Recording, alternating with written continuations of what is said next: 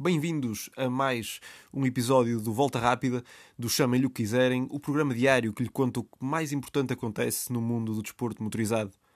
E a grande novidade do dia era aquela mais ansiada. A espera terminou e os Fórmula 1 já rolam. Já rolam oficialmente, já começou oficialmente o Grande Prémio do Bahrein em Fórmula 1. Duas sessões de treinos livres, eh, ambas com uma hora de duração e onde já foi possível uh, ver algumas coisas, tirar algumas conclusões, se bem que serão sempre conclusões preliminares. Ou seja, não estamos no campo dos testes como estávamos ainda a semana passada, mas ainda não sabemos bem qual é que é o real potencial dos carros. No entanto, podemos fazer um, um resumo e podemos, fazer um, podemos ter um olhar para aquilo que se passou hoje. E aquilo que promete, sobretudo, é termos campeão. Max Verstappen, que já tinha dado esse apontamento na fase final dos testes, mostrou hoje também que é o piloto mais rápido, eh, sobretudo tendo em conta a sua vitória na sessão livre número 2. De recordar que quem venceu a sessão número 1 foi Pierre Gasly, o que significa, portanto, que os motores Honda continuam a mostrar serviço. No entanto, vê-se que há uma diferença de eh, quase 3 segundos, portanto, de mais de 2 segundos entre os tempos mais rápidos numa e noutra sessão. O que de facto eh, Gasly acabou por se afundar em termos de performance, embora não, não sabemos, não é?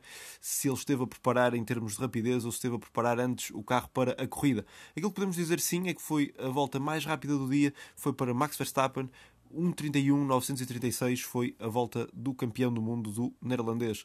No entanto, aquilo que se pode observar é que os Ferraris estão perto. A Ferrari foi a equipa mais constante, a equipa que apresentou um rendimento mais uniforme e rápido. 87 milésimos foi apenas o tempo que separou Verstappen de Leclerc. Portanto, existe essa possibilidade de termos de volta a marca italiana do Cavalino Rampante às vitórias, até porque Carlos Sainz fez terceiro. De referir também as prestações dos outros carros com motor Ferrari, nomeadamente Valtteri Bottas, que não rodou na primeira sessão, mas rodou sim na segunda, já que ele na primeira teve problemas e isso impediu de rodar, e na segunda acabou por ficar à frente do seu antigo colega de equipa, Lewis Hamilton. Há coisas irónicas, não é? Uh, parece que afinal, pelo menos nesta fase inicial, a saída de Valtteri Bottas pode estar a fazer-lhe bem. De elogiar também a equipa Haas, que abandonou as catacumbas da classificação, fazendo Mick Schumacher oitavo, Kevin Magnussen décimo, e tiveram tempos constantemente uh, de qualidade, com o mais novo dos Schumachers a conseguir uh, fazer tempos superiores ao regressado dinamarquês. Olhando para a Mercedes, Ainda é cedo para os classificar como uma decepção do dia, não foram, mas não está a prometer muito uh, aquilo que está a acontecer com a marca, a marca das flechas prateadas. George Russell bateu Hamilton nas duas sessões e Hamilton tem se queixado, sobretudo, de dificuldades no momento da travagem. Ora, Hamilton é conhecido como o, talvez o melhor late breaker da história, ou dos melhores seguramente, já que ele trava bastante tarde, isso é uma das suas armas. De resto, se olharmos, por exemplo, para Ricciardo, também é uma das suas forças. Ora, Hamilton não está a conseguir fazer graças ao, à falta de equilíbrio do carro e Russell tem capitalizado essas dificuldades, foi quarto nas duas sessões. Alpine parece também estar com um andamento interessante, nomeadamente com Fernando Alonso. Depois de parecer que o rendimento não era assim tão bom, Alonso cota-se com o quinto lugar na, na segunda sessão, o que foi muito interessante. Um, de referir também, em termos de lutas com colegas de equipa, que Sérgio Pérez tem andado bastante longe de, eh, de, de Max Verstappen, o que é o mais normal. Os colegas de equipa de Verstappen normalmente sofrem bastante. E de referir aquela que, na minha opinião, foi a decepção do dia e que foi a McLaren.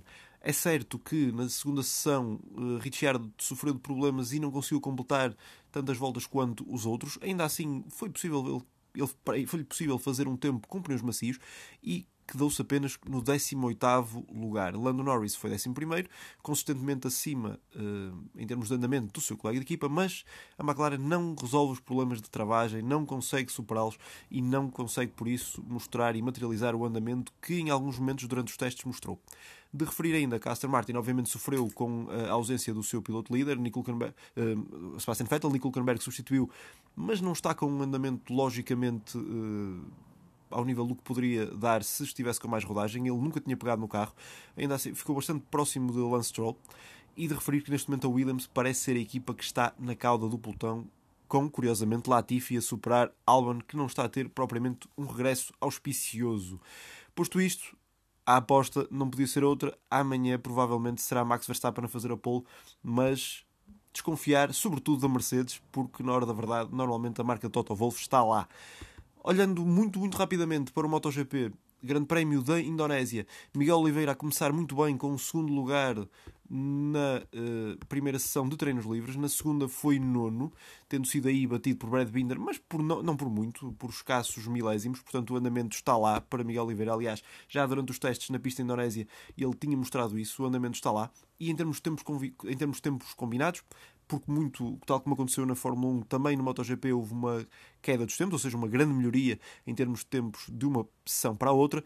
Eh, Miguel Oliveira, por isso, está no nono lugar dos tempos combinados. De recordar que no MotoGP isso conta para que os pilotos possam passar automaticamente para a Q2 sem necessidade de ir à Q1. Miguel Oliveira, neste momento, nono, oitavo, o seu colega Brad Binder. Na frente estão as duas Yamahas, que não pareceram muito competitivas na primeira sessão, mas que evoluíram muito. Quartararo na frente de Morbidelli e as duas ondas de fábrica que dominaram o primeiro, a primeira sessão de treinos com Paulo Espargaró e Marco Marques acabaram por estar fora para já dos 10 primeiros. Tudo isto pode ser revertido em, nas próximas sessões de treinos livres que antecedem uh, a Q1 e a Q2. No entanto, para já Miguel Oliveira parece estar bem, parece estar com andamento. Desejavelmente o nosso compatriota esteja bem e que possa trazer um bom resultado da Indonésia. Apostas para a qualificação não são tão fáceis de fazer como na Fórmula 1, porque não há assim uma evidência de quem domina mais. No entanto, a apostar apostaria no campeão do mundo, Fábio Quartararo. Continuação de um bom resto de dia e vai ser difícil para os fãs de desporto motorizado dormir esta noite, já que a prova na Indonésia se realiza de madrugada, para logo a seguir termos a Fórmula 1. Portanto, há muito, muito mesmo para quem gosta de automóveis, quem gosta de esportes motorizados, ver. E nós estamos aqui para lhe trazer a nossa análise. É isso. Até amanhã.